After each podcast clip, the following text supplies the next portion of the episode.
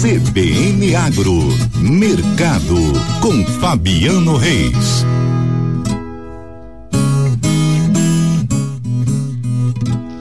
Segunda-feira, viola tocando, Fabiano chegando. Um bom dia para você, Fabiano. Vamos falar sobre essa comercialização antecipada da safra de soja que já atingiu aí mais de 26%. Bom dia, quantos detalhes pra gente?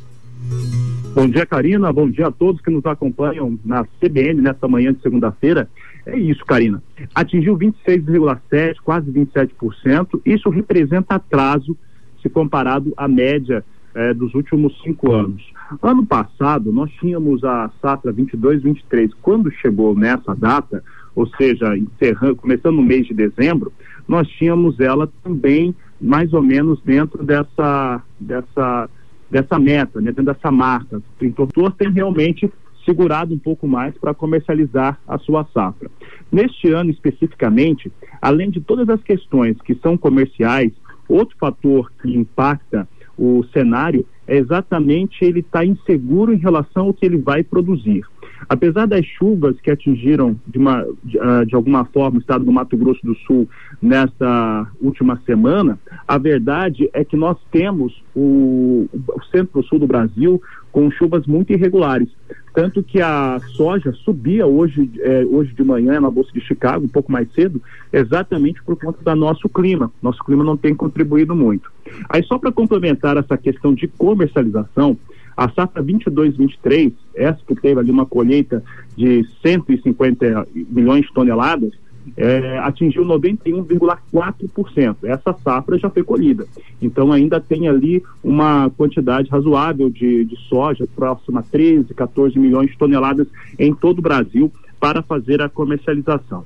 E aí um outro assunto, né, que é relacionado à comercialização também, é sobre o milho, é importante para quem produz e é importante para quem compra. Cadeias integradas e cadeia da carne, né, cadeia da pecuária de corte. A comercialização da segunda safra brasileira de milho chegou a 70,3%, de acordo com a Datago. Então, assim, ainda tem uma boa quantidade de milho, mas o fato é que no começo de 2024 o milho vai ter pouca disposição no Brasil. Olha só, Fabiano, voltando nessa questão da antecipação da comercialização da safra, muitas vezes a gente vê esses produtores, né, segurando um pouco mais para sentir o melhor momento dessa comercialização que tem levado essa decisão agora. Bom, eh, são dois fatores. O produtor, ele já tem uma todo produtor rural ele já está tendo, principalmente nessa safra, uma expectativa de comercialização antecipada. Por quê? Os custos de produção delas são altos e a safra 22-23 foi aquela que nós tivemos preços mais altos no começo do ano e aí o preço veio caindo durante o ano inteiro. Então, ele teve um menos, ele chegou nessa safra 23, 24 para o plantio com menos recursos. Então, ele fez mais barter. O que, que é o barter? Barter basicamente é uma troca no qual empresas que fornecem insumos, sementes, é, fertilizantes, combatentes de campo, é, eles entregam esses produtos ao produtor, o produtor normalmente faz isso em cima do seu custo de produção e o produtor promete o pagamento em sacas de soja. Né? Então nós já tínhamos esse, esse cenário. Aí nós temos dois elementos que fazem com que ele não comercialize agora. Primeiro, são os fatores relacionados aos valores, não está agradando o, o, produtor rural, porque o custo dele está muito alto, e ele já não tem nem certeza desse custo, exatamente por conta das incertezas climáticas que estão rebatendo sobre as suas áreas de produção.